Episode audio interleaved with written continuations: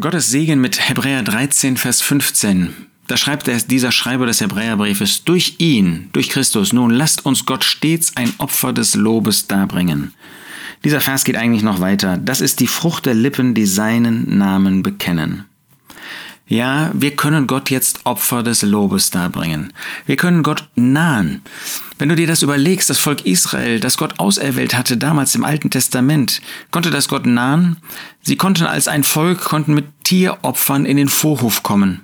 Dann haben sie dieses Tier opfern lassen, dann haben sie dieses Tier gegeben und dann hat der Levit, der Priester, hat dieses Tier geschlachtet und dann hat er das auf den Altar gebracht. Aber wo war Gott? Gott wohnte im Heiligtum, er wohnte im Allerheiligsten, er wohnte hinter zwei Vorhängen, da kam der Israelit gar nicht hin, der konnte gar nicht Gott nahen. Gott war verborgen. Der hohe Priester konnte auch nicht, wann er wollte, in das Allerheiligste gehen, zu Gott gehen. Nein, das konnte er nur an diesem einen Tag, 3. Mose 16, an dem Sühnungstag. Und wenn er dann mit dem Opfer kam, wenn er mit dem Blut kam, dann hat er Weihrauch gebracht, da sah er gar nichts, sah er nicht mal die Bundeslade durch diesen ganzen Weihrauch, der da vor ihm war, der ja von dem Wohlgeruch des Herrn Jesus spricht. Aber bei uns ist das ganz anders. Wir können Gott nahen, wir kennen Gott, wir haben eine Beziehung zu Gott. Natürlich, Gott ist ein unsichtbarer Gott, Gott ist ein Geist, ähm, der in dem Himmel thront und doch, er ist unser Vater in Christus Jesus. Wir können ihm nahen, wir können ihm Anbetung bringen, wir haben eine Beziehung zu ihm, wir kennen ihn, wir lieben ihn, wir sind von ihm geliebt. Und jetzt dürfen wir durch Christus Gott ein Opfer des Lobes darbringen. Und zwar stets.